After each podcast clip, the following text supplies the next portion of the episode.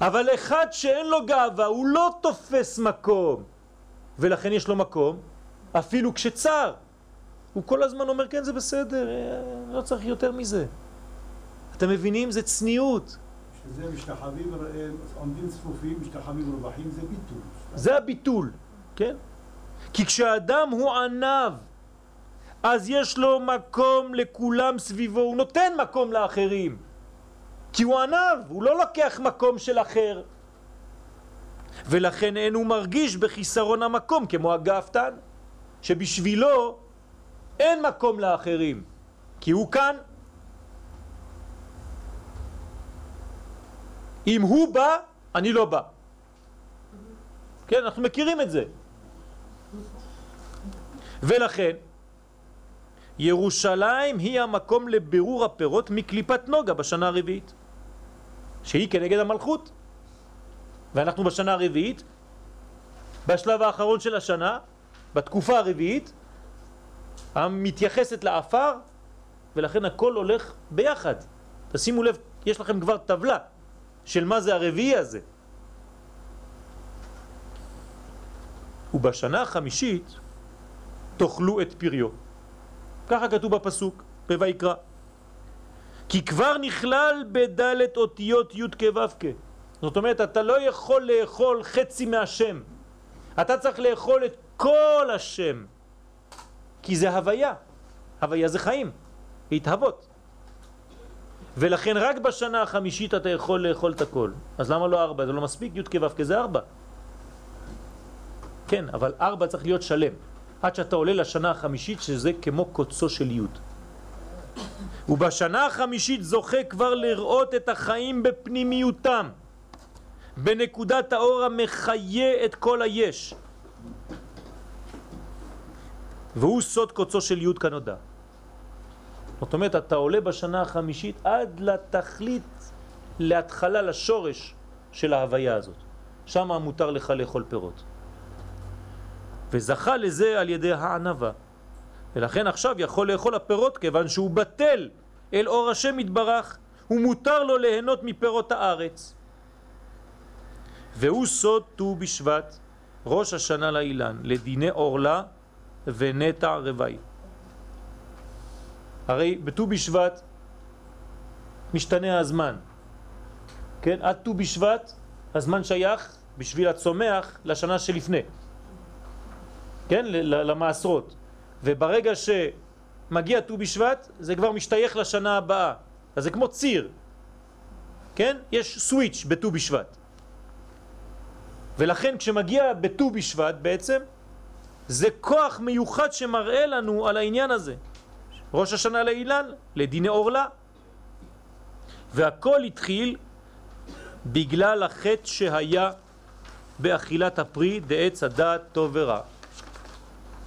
הכל התחיל מהעניין הזה של אדם הראשון. זאת אומרת, כל התיקון של אדם הראשון נעשה מתי? בט"ו בשבט. יש גמרא מפורשת שאומרת שרבי עקיבא היה הולך ובחודש שבט הוא לקח אתרוג. ויש שם בגמרא, לא, זה לא היה בט"ו בשבט, זה היה בראש חודש שבט, כן? לפי בית הלל או בית שמאי, לא חשוב. היה כל רמז כאן, שמה? שרבי עקיבא הבין שכאן ניתן לתקן את מה שהיה אסור לאכול אז. ורבי עקיבא כאן לוקח ואוכל. זאת אומרת שבמילים פשוטות הוא מתקן את חטא אדם הראשון. כי חטא עץ הדעת, לפי אחד מהסברות, אתרוג היה. והחטא היה על ידי גאווה כנודע. מה זה הגאווה שהייתה לאדם הראשון? למה גאווה? מה החטא של אדם הראשון זה בגלל שהוא היה גאוותן? אמרו לו לא לאכול והוא אכל, נו אז מה? מה אמר לו הנחש? מה אמר לו הנחש? והייתם כאלוהים. אתם תהיו כמו אלוהים, יודעי טוב ורע. יש יותר גאווה מזה? הנחש בא עם דבר אחד במזוודה שלו, גאווה. אומר כך, אדוני, תאכל, אתה תהפוך להיות פה אלוהים. שהרי אמר להם הנחש בבראשית וייתם כאלוהים. לכן כדוגמת יום הדין על האדם בתשרה, כך הוא יום הדין לצומח בט"ו בשבט. וכתבו המקובלים שראוי לו לאדם להתעורר ביום הזה ולבקש מהשם יתברך ברכה ופרנסה. למה? כי כל הקליפות, כל החושך, כל המניעות, כל הסגירות, כל הדברים שסותמים את האדם זה בגלל אותו חטא. ואם אתה יש לך עכשיו אפשרות בט"ו בשבט לתקן את החטא הזה, אתה לא מתקן איזה משהו בדרך, אתה מתקן בשורש. זה לא שאתה מתקן איזה, מתקן איזה דבר צדדי. אתה מתקן כאן את השורש של כל הבעיות בכלל. הרי אם נצליח לתקן את חטא אדם הראשון, נגמר הסיפור. אומרים המקובלים להתפלל שיהיה בריא ושלם ולא יצטרך לשום רפואות ותרופות גשמיות. זה תפילות שצריך להתפלל בט"ו בשבט. כל היום, כל היום, כל היום לברך, לבקש מהקדוש ברוך הוא על הדברים האלה. להיות בריא, להיות שלם, להיות בשפע, להיות בפרנסה, להיות הכל. כי כל הרפואות שהוא צריך יהיו רק בפירות שהוא אוכל, זה מספיק. אדם שרוצה להיות בריא אמיתי יברך כמו שצריך בפירות, באכילה, כן, רוב המחלות של האדם זה בגלל אכילה לא נכונה. אם הוא יודע איך לאכול, מתי לאכול, ואיזה כוונות יש באכילה, הוא יוצא מכלל סכנה בכל הדברים. אז לכן אומרים לנו המקובלים, תדעו מה זה פרי. ותדעו כשאתם אוכלים מה זה, זה סוד.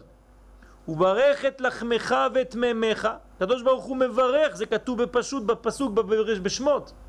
הקדוש ברוך הוא מברך את הלחם ואת המים, והסירות היא מחלה מקרבך. אם אתה יודע לברך על הלחם ועל המים, זאת אומרת על הדברים של כאן, שנתתי לך כאן בטבע, אתה לא חולה אף פעם. אבל אתה לא יודע לאכול. כי אתה בזעיר אנפין חוזר על החטא הראשון של אכילה לא נכונה. וכתבו עוד שאם היו יודעים בני האדם מעלת היום הזה של ט"ו בשבט והתיקונים שיכולים לפעול בו היו מבקשים כל היום על רפואת הנפש והגוף, כל היום, לא היו זזים מהבית ולא יודע איפה הם נמצאים, כל היום מתפללים בט"ו בשבט.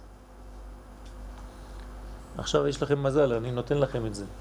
אתם יודעים, צריך להתפלל. כי יש בתוך הפירות נשמות מגולגלות כדברי אריזל. אז מה זה רפואת הנפש ורפואת הגוף? איך עושים רפואת הנפש?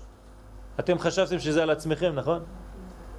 זה על הנפש של המגולגלים בפירות. תראו כמה אגואיסטים אנחנו. רפואת הנפש זה לא רק שלנו, זה רפואת הנפשות והנשמות שמגולגלות בתוך הפירות. וכשאדם אוכל אותם בכוונות הראויות, כמו שצריך, אז מתעלים בעילוי אחר עילוי ובאים לתיקונם. לאט לאט מתקדמים ומתחילים להביא תיקון לעולם. יש כוונות רבות, כן? לא הבאתי לכם היום את השיעור על הכוונות. אבל יש לי שיעור על ט"ו בשבט רק על הכוונות של כל דבר ודבר. מה צריך לכוון? אבל בצורה פנימית, לא באופן אה, כללי כמו שכבר דיברנו עליו. בצורה מאוד פנימית עם שמות והכל. אבל זה כבר לא מתאים כל כך לשיעור, כי זה מאוד מאוד נכנס כבר לקבלה. שמות, אב, סג, מה, לדעת מה קורה, אחוריים של שמות, בחיטה, פת, שזה כנגד קליפה של למד י' למד י' ת' וכו' וכו', כל הקליפות של השכחה וכל זה דברים עמוקים מאוד, כן? בעזרת השם, לאט לאט, הדברים מתבררים יותר ויותר, כן? והיא רפואת הנפש, כי יש רפואה לנפש ועלייה גדולה, ורפואת הגוף היא כפשוטו, שיש כוח בפירות האילן, סגולות מיוחדות המחזקות את חוסנו הגופני של האדם. ולכן צריך לאכול פירות. יש ירושלמי שאומר שכל אדם שראה דברים בעולם הזה ולא נהנה מהם, עדיד ליתן את הדין. צריך לתת את הדין על כל דבר שראינו ולא אכלנו. למה? בגלל שאתה מסרב לתקן.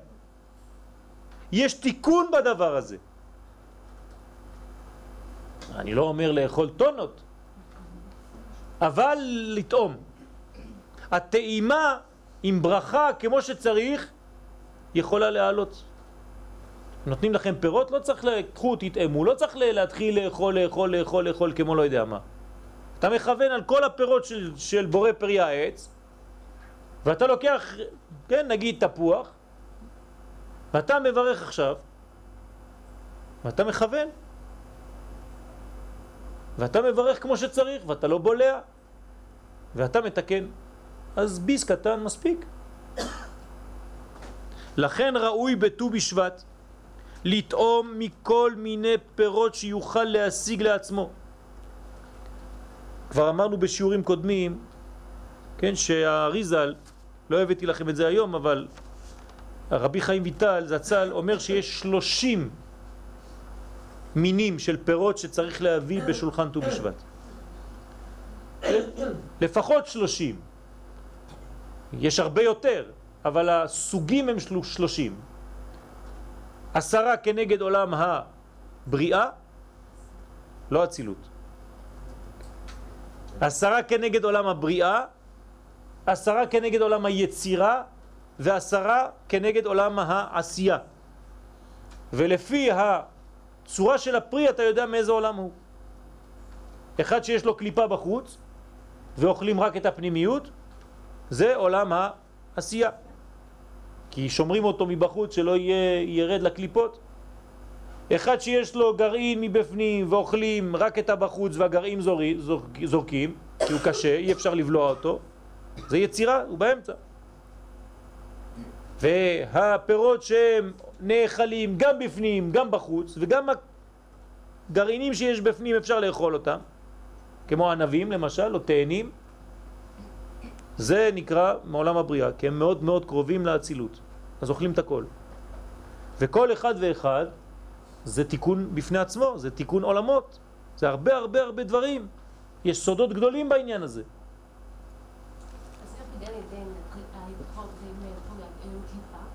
סליחה? אז זה לכן, יש כמה שיטות, אמרתי שזה אחד מהדברים. לא, בגן עדן. זה מה שאני אומר. אה. חטא, עץ הדת אתרוג היה.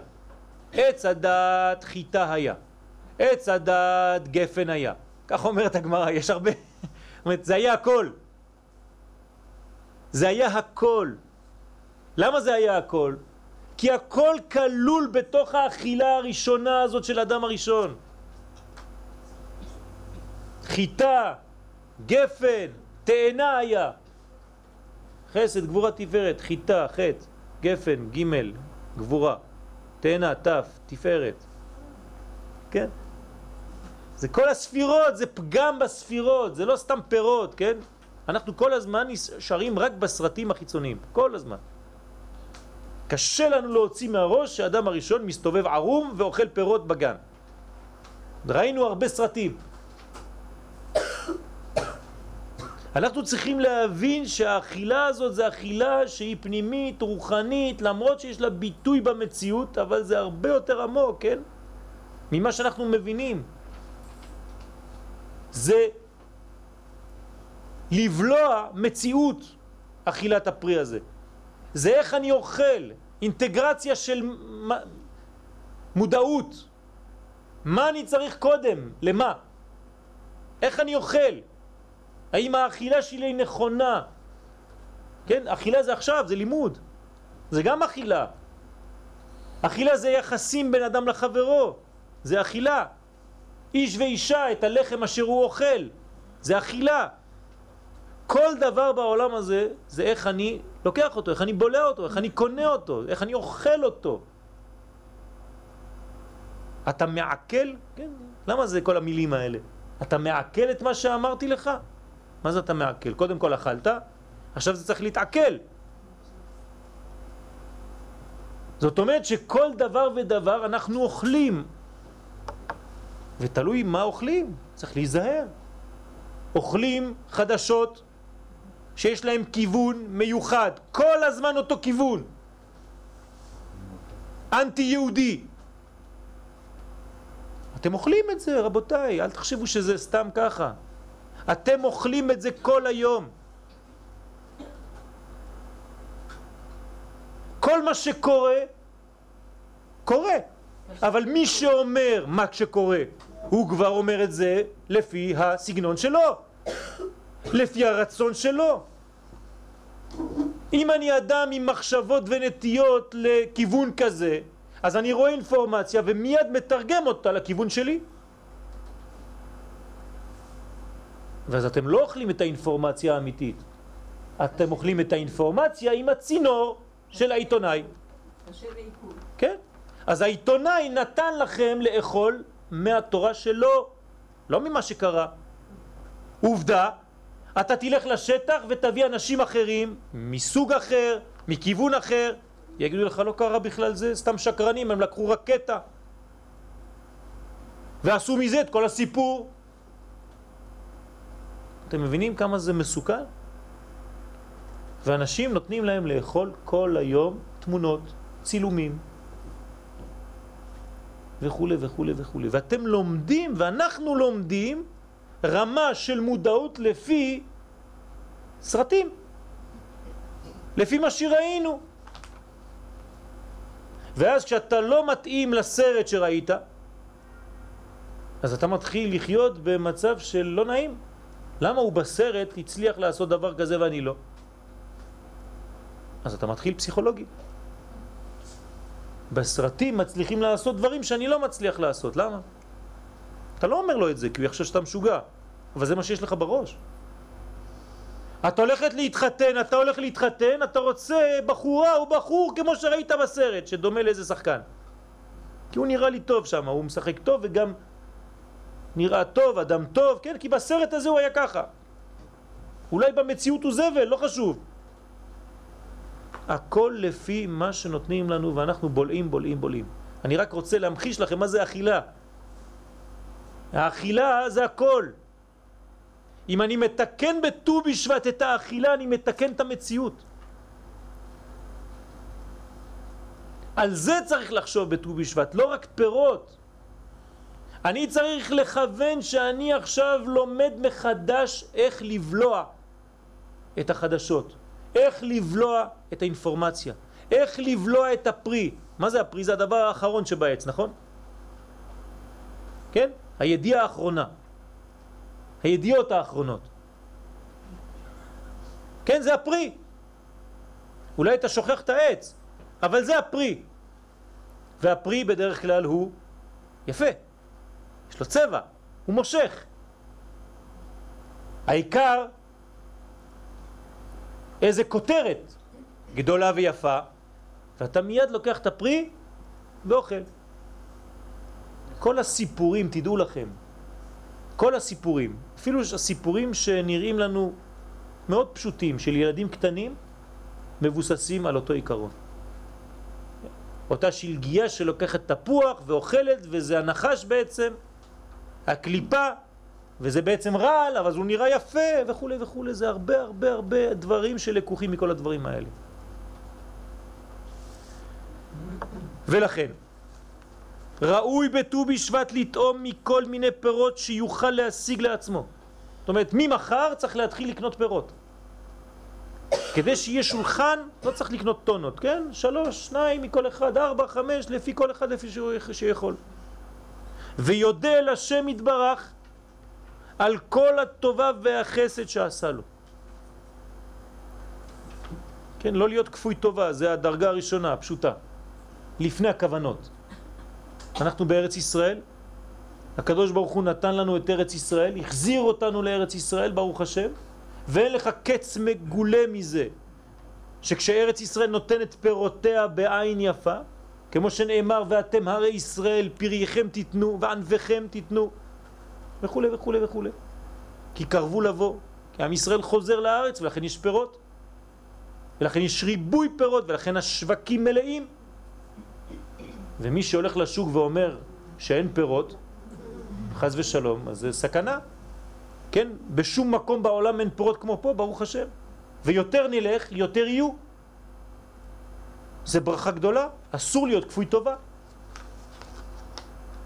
וירגיש כי הוא רמז ברור לגאולה. זה גאולה הדבר הזה. כיוון שאין לך קץ מגולה מזה שארץ ישראל נותנת פירותיה בעין יפה. ואז אתה מתחיל לאכול שם. ויאמר חידושי תורה על הפירות. כן? ט"ו בשבט זה לילה, שלם, זה סדר, זה כמו פסח. זה לא איזה חמש דקות אחרי הארוחה לוקחים איזה תפוח, כמה פירות ושם ט"ו בשבט הגיע. כן, זה לא ככה. ט"ו בשבט זה סדר, סדר ט"ו בשבט. תדעו לכם, מי חידש את החג הזה? המקובלים, בצפת. החג הזה נשכח. אנשים לא יודעים מה זה ט"ו בשבט. המקובלים חידשו את זה. למה? כי הם מרגישים בחוש, בטבע, מה קורה. את השינויים. זה מתחיל להיות רגיש, אדם שהוא זך הוא מרגיש את כל השינויים בטבע. אז אתה יושב ואוכל ואומר חידושים על כל דבר ודבר, כן? מה שאתה יודע. כל אחד לפי הרמה שלו, בעזרת השם, בסייעתא דשמיא, עם כוונה טובה. אומר חידושי תורה לפירות, ובזה יעשה נחת רוח לבוראו ביום הזה, כי על ידי חידושי תורה מתחדשים שמיים וארץ חדשים. כל פעם שאומרים חידוש תורה בשולחן זה כמו בריאת שמיים וארץ חדשים. האדם שאומר חידושי תורה בורא שמיים חדשים וארץ חדשה. הוא כמו הקדוש ברוך הוא בעולם. הקדוש ברוך הוא נתן לנו את הכוח הזה. כדברי הזוהר הקדוש. ובכל מקום שמתחדשים בהם חידושי תורה, שם נמצאת השכינה. אז אתה מרוויח גם חידושי תורה, אתה גם מודה לקדוש ברוך הוא. גם הקדוש ברוך הוא יורד ונמצא בשולחן יחד איתך, עם המשפחה, בתוך האכילה שלך. ונהגו הצדיקים וחסידים ליטול ידיהם לסעודה בט"ו בשבט. צריך לעשות סעודה, נטילת ידיים, מפה על השולחן. סעודת מצווה, שמחה, כמו יום טוב. המקובלים נוטלים ידיים ואוכלים, המוצים, לבושים יפים והכל.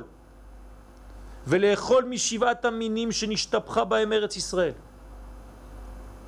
כן? כי הם בעצם המפתח לכל המינים. כמו שכתוב בפסוק בדברים ח', פסוק ח', ארץ, חיטה ושעורה וגפ, וגפן ותאנה ורימון, ארץ זית, שמן ודבש. כן, שבעה מינים. כל אחד מאלה, לפחות אפשר לפתח חלק מכל דבר ודבר שיש כאן. כן? למשל, בחיטה, כן, סתם, אני אומר לכם ככה, זורק לכם איזה רעיון. כן? אתה אומר, בשיר השירים כתוב, כן, ארץ ישראל, עם ישראל נמשל לאישה, נכון? מלכות. ומה כותב שלמה המלך שם בשיר השירים? ביטנך ערמת חיטים, סוגה בשושנים. פש, זה שיעור שלם, כבר שעה וחצי, כן? מה זה ביטנך ערמת חיטים? חיטה. כמה זה בגמטריה חיטה? ח' ט' ה'. אין י'. ח' ט' ה', כמה זה? ח' זה שמונה, ט' זה תשע, שמונה ועוד תשע, שבע עשרה ועוד ה', חמש, עשרים ושתיים, הנה כל האותיות של האלף ב' נמצאים רק בחיטה. לכן אומרת הגמרא בברכות, כל ילד קטן, מתי הוא מתחיל להגיד אבא? רק שהוא תואם טעם חיטה. אז מה אפשר לפתח מזה? אני קצת אה, רומז לכם, כן? מתי אפשר ללמוד תורה? כשיודעים לאכול את החיטה כמו שצריך. עכשיו, איך אוכלים חיטה? צריך להוציא את, ממנה את המוץ. את התבן. כן, לברור. אתה מוריד את הקליפות. אה, הנה זה קליפת נוגה. אתה לוקח את זה, אתה תוכן ואתה עושה כמה עבודות? עשר עבודות עד שאתה מקבל לחם ואתה מברך ממנו. ולכן אתה תופס את הלחם עם שתי אצבעות, עם, שתי, עם עשר אצבעות, סליחה, שתי ידיים, כן, כנגד עשרה עבודות, עשר עבודות, וכו' וכו' וכו', ויש לך כבר לאט לאט שיעור, תכתבו. ואתה בונה לעצמך שיעור ואתה יכול להעביר משהו למשפחה. כן, כנגד עשר ספירות הכלולות בעשר אצבעות הידיים, ומשם יימשך לנו שפע חוכמה מכל הצינורות של השמיים. וזה עניין שאנחנו צריכים להבין אותו לאט לאט. שעורה, מאכל בהמה, אתה מעלה אותו למאכל אדם. אתה מעלה אותו ממדרגה שלו מאכל של בהמה למדרגה של אדם, זה עלייה גדולה, אתה עושה תיקון. גפן, גפן זה תיקון גדול. חווה סחטה ענבים לאדם, זה החטא, חלק מהחטא. כתוב בספרי הקבלה. סחטה ענבים לאדם, לכן הוא נהיה שיקור. כן, האדם משתכר, כשהוא משתכר הוא יכול לאבד דברים, ולכן צריך להיזהר כמה שותים ואיך שותים. רבי נחמן מברסלב אומר צריך מאוד להיזהר איך שותים, לא להשתכר. ומי ששותה יין מחוץ לשבת וקידושים, זה לא כל כך פשוט. צריך מאוד מאוד להיזהר. ויש הרבה הרבה תיקונים, זה גפן, ג' פנים, ג' פן, גפן. כל הפתחים, כל המפתחות, מסתכל על המצח, רואה את עצמו בפנים, הצלחה. הרבה הרבה דברים. כמה סוגי ענבים יש? ענבים לבנים, ענבים אדומים, ענבים שחורים, כל אחד מרמז על מקום מיוחד. וכו' וכו' וכו' וכו'. הרבה הרבה הרבה דברים. תאנה, תיקון, תיקון האדם. במקום כל הזמן, כל הזמן לקבל, תן, תן, תן, הוא אומר, אתנה, תאנה. אני נותן, אני משפיע. ולכן כל הנקודות, שזה כל אחד פרטי לעצמו, נכון? הן כולן מרוכזות בתוך התאנה. תפתחו את התאנה, מלא מלא מלא נקודות. מה זה עולם הנקודים בקבלה? מקום שהייתה שבירת הכלים, למה? כי כל נקודה חשבה שהיא יחידה. עכשיו לקחו את כל הנקודות, הכניסו אותה בתוך מעטפה אחת.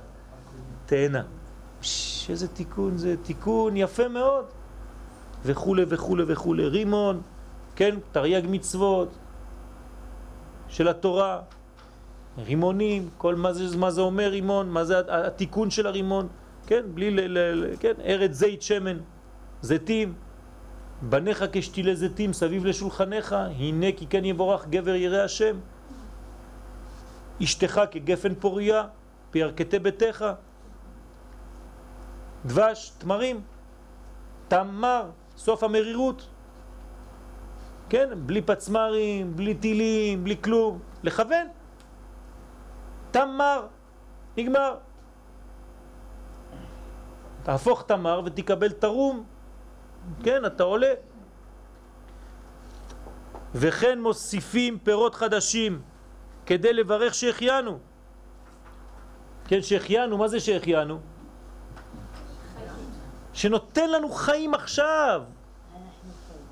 שאנחנו חיים עכשיו ברגע הזה שחיינו וקיימנו נותן לנו חיים וקיום והגיענו לזמן הזה, זה תיקון גדול, זה רק לברכה הזאת שהחיינו, זה לא סתם, ברכת השנה, לא, זה פרי חדש, כן, לשחרר, זה שהחיינו, כיוונת משהו, אתה בכלל לא מכוון על המילים, תשמע לפחות מילים, לא מדבר על האריזל וכוונות הרשש, מילים. שהחיינו וקיימנו והגיענו לזמן הזה. איך הגעתי לזמן הזה לאכול פרי ולהודות לקדוש ברוך הוא על הפרי הזה? ומנהג חסידים לבקש אז על אתרוג מהודר שיזכה בו לחג הסוכות. בתוך הסדר של ט"ו בשבט אני כבר חושב זה יהודי, זה חכם. אומר לקדוש ברוך הוא, תראה כמה אני אוהב אותך, אני לא חושב רק על עכשיו, אני כבר חושב על סוכות. זאת אומרת, תן לי חיים עד סוכות כבר. זאת אומרת, עברתי ראש השנה, כיפור, יום הדין, זה מה שזה אומר. אנחנו עושים ביזנס רוחני עם הקדוש ברוך הוא, רואים כמה אנחנו אוהבים אותו, כמה אנחנו מתקשרים אליו וכמה הוא מקושר אלינו וכאילו הכל כבר ברור, הקדוש ברוך הוא תן לי אתרוג יפה בעזרת השם לחג הסוכות, כבר קפץ לי עד לשם. שנת תשסו. וראשי תיבות אתרוג הם אל תבואני רגל גאווה. אתרוג. זה התיקון שדיברנו עליו מההתחלה, כן? הלוואי והיינו בענבה כמו שצריך, ענבים בו' לא בב', כן? רמז לתיקון הגאווה שהזכרנו לאל. וכן נהגו אנשי מעשה לבקש על מצוות, על מצות, סליחה, על מצות כשרות לפסח. כבר עכשיו צריך לבקש שיהיה לי מצות הכי הכי הכי הכי טובות לפסח. מתי מבקשים את זה? בט"ו בשבט. ובכלל יום זה מסוגל לתקן בו את חטא הדם הראשון שהיה באכילה מעץ הדעת טוב ורע, דהיינו לתקן הגאווה שהחדיר בהם הנחש. ודע לך, כי כל האיסורים והעוני נמשכים מפגם זה. זה הגלות. מגרש מגן עדן. כמו שכתוב, בעיצבון תאכלנה כל ימי חייך, וקוץ ודרדר תצמיח לך, ואכלת את עשב השדה, בזיעת אפיך תאכל לחם. כל הדברים האלה זה כללה.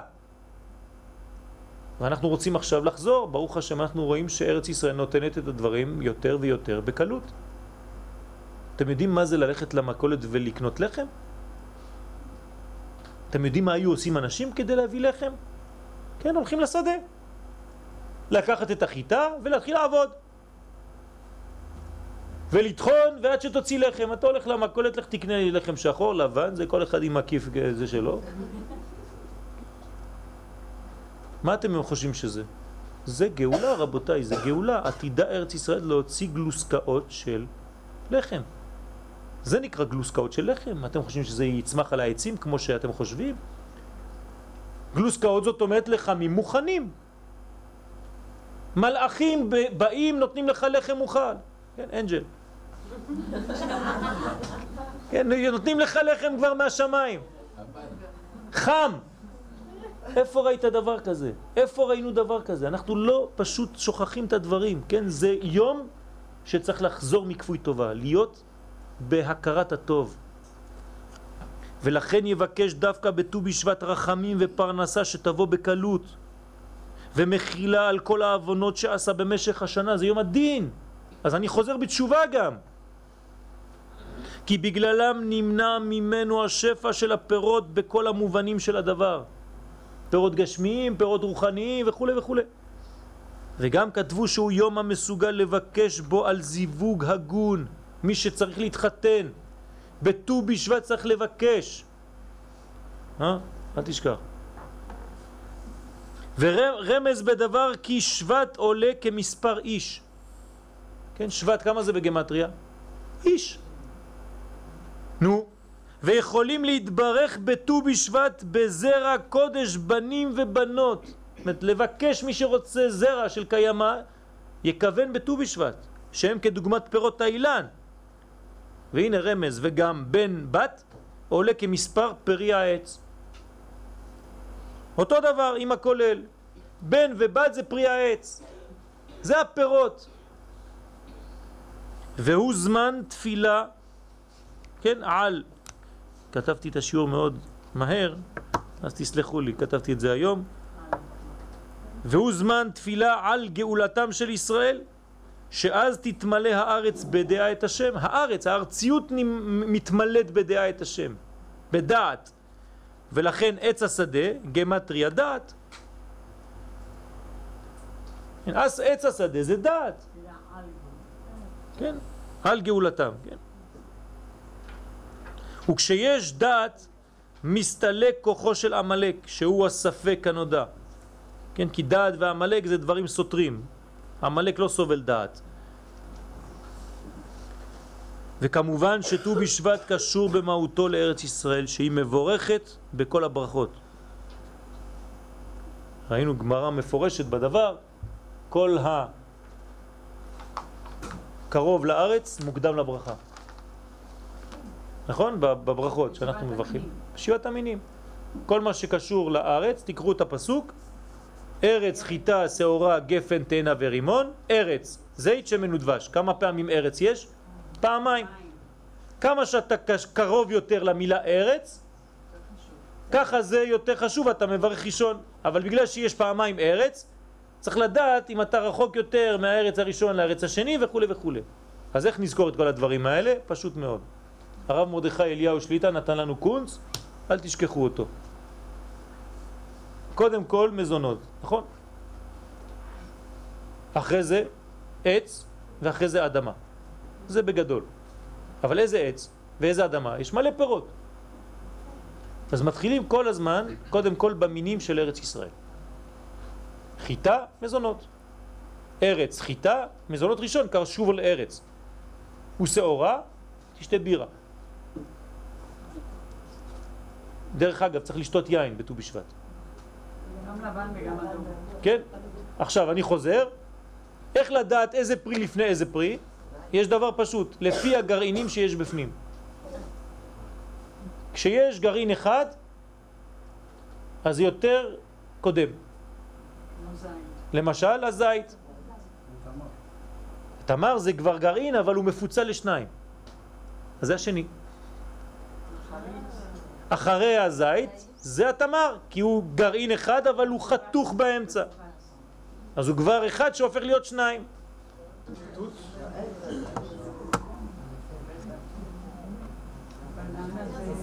שמתם, שמתם לב, שמתם לב שיש דבר מעניין, כן? כל הפירות שנשתפכה בהם ארץ ישראל זה איזה פרי? העץ או האדמה? העץ, מעניין. למה אין פרי אדמה? אמרתי בהתחלת השיעור בסייעתא דשמיא. שבעצם כל מה שאנחנו כאן, שנשתפכה בהם ארץ ישראל, זה דברים שהם מהשמיים. לכן זה בורא פרי העץ, עץ החיים. זה אילנה דחיה. אנחנו מדברים כאן על אילן החיים. הדברים הרבה יותר עמוקים מפירות, תבינו, אנחנו עושים סתם משהו, פעולות בעולם הזה, אבל זה דוגמה של דברים עליונים. אל תעצרו בפירות הגשמיים ותפסיקו עם זה. זה יותר מזה. וכן מוסיפים פירות, כן, כל מה שאמרנו. ולכן יבקש דווקא בט"ו בשבט, רחמים, איש, בן, בת, פרי העץ, עץ השדה, גמטריה דעת. ולכן אומר בליקוטי מוהר"ן, זה החלק האחרון, סימן מ"ז, בחלק א', שבפת לחם שאוכל בה מרגיש את כל התענוגים שבעולם. ככה אומר רבי נחמן זצ"ל. שבפת לחם שאוכל בה מרגיש את כל התענוגים שבעולם, ולא מחמת עניות ודלות אוכלים לחם, ולא שאר מעדנים, אלא מחמת שבתוך הפת לחם מרגישים כל מיני נעימות. אתה צריך להרגיש את השפע שיש בתוך הלחם, את הרוח, את הרוחניות שיש בתוך הלחם. חכמים אומרים לנו שהלחם של ארץ ישראל הוא הכי טעים בעולם. ככה כתוב. הבן ישחי אומר שהקמח של ארץ ישראל, הלחם שיוצא ממנו הוא הכי טוב בעולם. הטעם שלו אין כמוהו בכל העולם. וזה נכון. כן, גם הריח, כן. זאת אומרת שיש לנו כאן תיקון אמיתי, זה לא סתם, חזרנו לארצנו ואנחנו מתחילים, אנחנו כבר התחלנו ואנחנו בשלבים אחרונים של הגאולה. וזה נאמר על כל פירות הארץ, שנתברכו מכל הברכות ומרגישים בהם כל מיני טעמים, כמו מן. הרי הרב חידה אומר בחסד לאברהם, שמה שהיו תואמים במדבר, במן, שהיה יורד מהשמיים, כן? אפשר לטעום אותו בפירות ובירקות שבארץ ישראל, זה אותו דבר, אותה סגולה ואותו כוח. מה זה? אתם קונים עגבניה בשוק, זה כמו המן שהיה במדבר, אותם סגולות, אותם כוחות, אותו כוח, בדיוק, בדיוק, בדיוק, כך אומר החידה. זאת אומרת, היינו צריכים להיות במן, דור המדבר, אוכלי המן, מתן תורה, עגבניה פה בשוק הכרמל, כן, אותו דבר. פלא פלאות. ואין חולק על החידה, אף אחד לא יכול להגיד משהו אחר. מה שהשגת ברוחניות כל כך גבוהה במדבר, אתה אוכל פה במלפפון. תדעו עד, עד איפה הדברים מגיעים, מה זה ארץ ישראל, כן? אנחנו לא שמים לב איפה אנחנו נמצאים. כל מיני טעמים כי בפירות ארץ ישראל, אומר הרב, יש הרבה מצוות. זה קודש הפירות האלה, כגון תרומות, מעשרות, שביעית, כל זה לא שייך בחוץ לארץ בכלל. יש אנשים שמחים, רחמנא נצלן. ראיתי אנשים כאלה, שמחים. הם אומרים לי, איזה בעיות יש לכם שם אתם בארץ. כל פרי אתם לא יודעים איזה מעשר, בא משביעית, בא מזה, בא מזה. תראו, הוא רואה את הכללה במקום לראות את הברכה. הוא אומר, פה אני אוכל פרי בלי שום בעיה. אמרתי לו, כן, כי אין לו כלום. אין בו כלום. אתה אוכל פלסטיק. אתה לא מבין שבתרומות במעשרות זה כל הקודש? אתה מדבר על זה כמו בלי חשש? כן, זה, זה מעצבן אותי כשאני רואה בקבוקים יין, בלי חשש שביעית. חשש? תכתוב בלי עניין שביעית? מה זה חשש? למה זה פחד שביעית? זה הקדושה הכי גדולה. מה זה חשש שביעית ותבל ועורלה? צריך להתקשר לרבנות, להגיד להם להפסיק לכתוב דברים כאלה. לא, זה כדי שאנחנו לא נחשוש. אבל מה זה לחשוש? אני חושש משביעית? זה כל הברכה, זה השביעית, זה השבת של הארץ. אז בעזרת השם עוד כמה שנים, אם משתנה משהו, תגידו אולי זה יואל אמר משהו שם. כן. או שנוציא בקבוקים חדשים. שזה מקדש את פירות הארץ ומעלה אותם אל תכלית העלייה. אנחנו עולים עם הפירות האלה למדרגות גבוהות מאוד, כי מגלים בהם על ידי המצוות את אין סוף רוחניות, חיות, אל הכותו התברך, הטמון בתוך הפירות. אנחנו אוכלים הוויה, אנחנו אוכלים פירות, אבל אנחנו אוכלים בעצם את כל השורש, את העץ, פרי העץ, עץ החיים. וכשאדם טועה משבעת המינים זה עניין נורא ונפלא מאוד, אומר הרב. והוא ממשיך על עצמו הערת קדושת ארץ ישראל. אתה אוכל את הארץ, את ארץ ישראל, זאת אומרת, זה חלק ממך. כל התאים שבגוף שלך יהפכו להיות כמו הארץ, אתה והארץ אחד. זה סגולה אחת, חטיבה אחת. אז אל תיתן חלקים מארץ ישראל, תיתן את הראש שלך אם אתה רוצה. אם כבר התבלבלת לחלוטין. ואז תראה שכל מי שחי בכל מקום הוא לא סוג א' או סוג ב', כמו שעושים לנו היום. תראו איך משנים את המציאות לחלוטין. המתנחלים מקבלים 5,500 פצצות, ואף אחד לא, זה, זה בסדר גמור. בסדרות יש כמה פצצות שגם זה גרוע, אבל פתאום כולם, אה, מסכנים, וכל העיתונאים שם בסדרות, ואיך אתם מרגישים, ומה קרה, כן? והמתנחלים מסכנים, מה הם עושים שם כבר? כמה שנים? הרי אם עוד לא החלטת להחזיר את המקום הזה, או לתת את המקום הזה, איך שלא תקרא לזה, אתה צריך להגן על האנשים האלה, זה לא סוג ב', נכון? כנראה שזה לא כל כך פשוט. הוא מגלה הטוב הפנימיות הגנוזים בתוך הפירות. אנחנו צריכים לגלות את כל הגנוז הזה, את האור הגנוז בפירות. יש אור גנוז בתוך הפירות. זה לא רק פירות, כן? זה תורה, זה חידושי תורה, זה הכל. ונעשה תיקון וייחוד גדול למעלה בכל העולמות.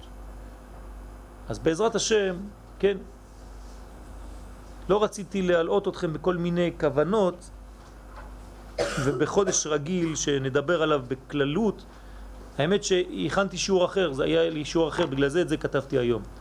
כי היה לי שיעור כבר מוכן, והיום התעוררתי ואמרתי, הסתכלתי על השיעור ואמרתי, מה אני הולך לתת להם עכשיו? שיעור עוד פעם על חודש, על כל העניין של החודש. עכשיו ט"ו בשבט, צריך משהו תכלס יותר כן לעניין. אז כתבתי את זה מהר בסייעתא דשמיא. תודה רבה לכם.